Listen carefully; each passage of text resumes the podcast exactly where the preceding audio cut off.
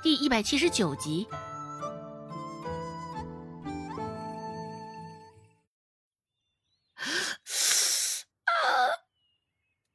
孟婆子痛的倒吸了一口凉气。小贱蹄子，不过是说你两句，怎么的，心里来气了？这是想弄死我不成啊？周芷眼睛都没有抬一下，淡淡的说道：“奶。”这是恢复的正常现象。听到“宋女婿”这三个字，周有巧的脸上却是有几分的尴尬。周有巧说道：“不过，这丫头什么时候学会了认字儿啊？这事儿我竟是不晓得。”孟婆子凉凉的说道：“鬼晓得他。”对于周芷什么时候识字儿这事儿。孟婆子也是从未关心过，反正周芷能给她带来利益就成，别的她也不管。周芷回答道：“我在集市上卖菜的时候，旁边的大伯正好以带人写信为生的，我在旁边瞅着，也学会了不少的字儿。现在光是靠认半边字，倒也能将医书看得七七八八了。”周芷话锋一转。继续说道：“话说回来，姑母，这姑父什么时候来咱们家？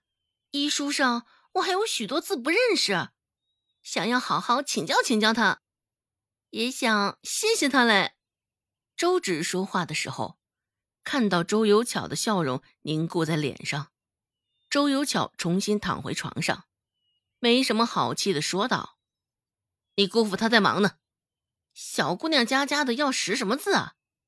好好帮着你奶跟你娘，将家里的事儿多做做吧。周芷唇角微抿，只是孟婆子神色如常，似是没有观察出其中的猫腻儿。焦古兰的生意并不是一帆风顺，而这也是早在周芷的意料之中。尽管如此，周芷依旧往集市上赶，只是。这才走了一半的路，还没有带他走到集市上，天空中突然就打起了雷，轰隆隆的雷声，就像在耳边炸开的一样。周芷小跑着继续往前赶路，一路跑一路也在留意着周围多余的地儿。只是这般走来，周芷也没有瞧见一处多雨的地儿。心里也不禁有几分的慌张。若是这雨真的下下来，他竹筐中的这些焦骨兰，大抵是全都得遭了殃。想到这儿，周芷脚上的步子也倒得更快了一些。路上也不乏与他同样想法、匆匆赶路之人。头顶上的雷声也一直没有停过，听上去也似是没有停下来的意思。这可真的是太为难周芷了。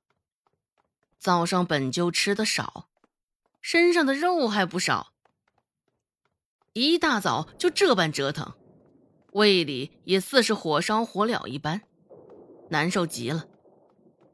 好不容易跑到集市口，打了许久的雷声。这也才下了雨，也是庆幸，没有在半路上就下雨。周芷长舒了一口气，小心翼翼地护着竹筐中的焦骨兰，没有带伞，现在出摊是不可能的了。眼下也只有寻个地儿，先将这场雨躲过去了，再从长计议吧。想到这儿。周芷直接就迈开脚，往致远酒楼的方向走。整个集市上，能收留他的地儿，大抵就只有那处了。希望顾寒生在那儿，周芷也只能这般碰碰运气了。雨密密麻麻的砸下来，足有黄豆粒儿般的大小，砸在脸上、身上。也是一阵的生疼。不过，这场来势汹汹的雨，倒是缓解了这几日身上的燥热感，将地面上的热气带去了些许。眼瞅着雨滴落下，打湿了地面，却很快又化作一抹青烟被蒸发了。浸湿的地面也很快又恢复了原样。为了护着焦古兰，又为了躲雨，周芷只得冒雨在雨中奔跑。到致远酒楼的时候，周芷整个人上下已经半湿的状态了。好不狼狈！店小二迎上来，上下打量了周芷一眼，出声感人道：“打哪儿来的叫花子？正巧洒扫干净的地儿，又给你这般糟蹋脏了。即使长了眼的，怎还不给我出去？”周芷蹙了蹙眉，真是不管在哪个时代，这般狗眼看人低的东西永远不会少。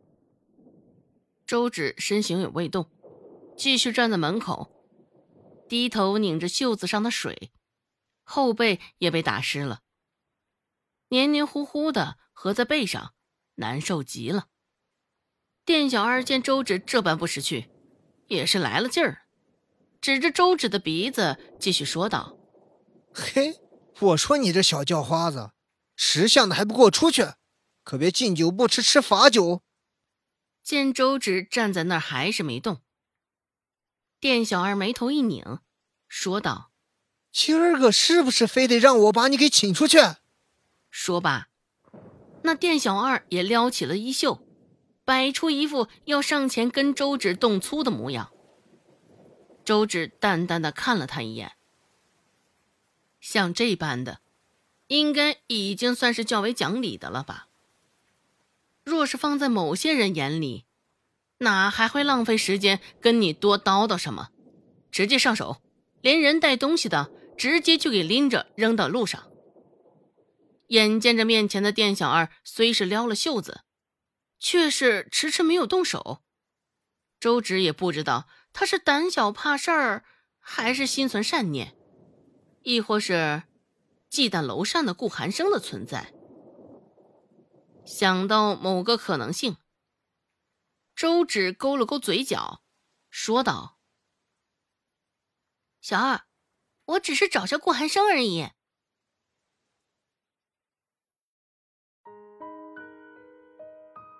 本集播讲完毕，感谢您的收听。感兴趣，别忘了加个关注，我在下集等你哦。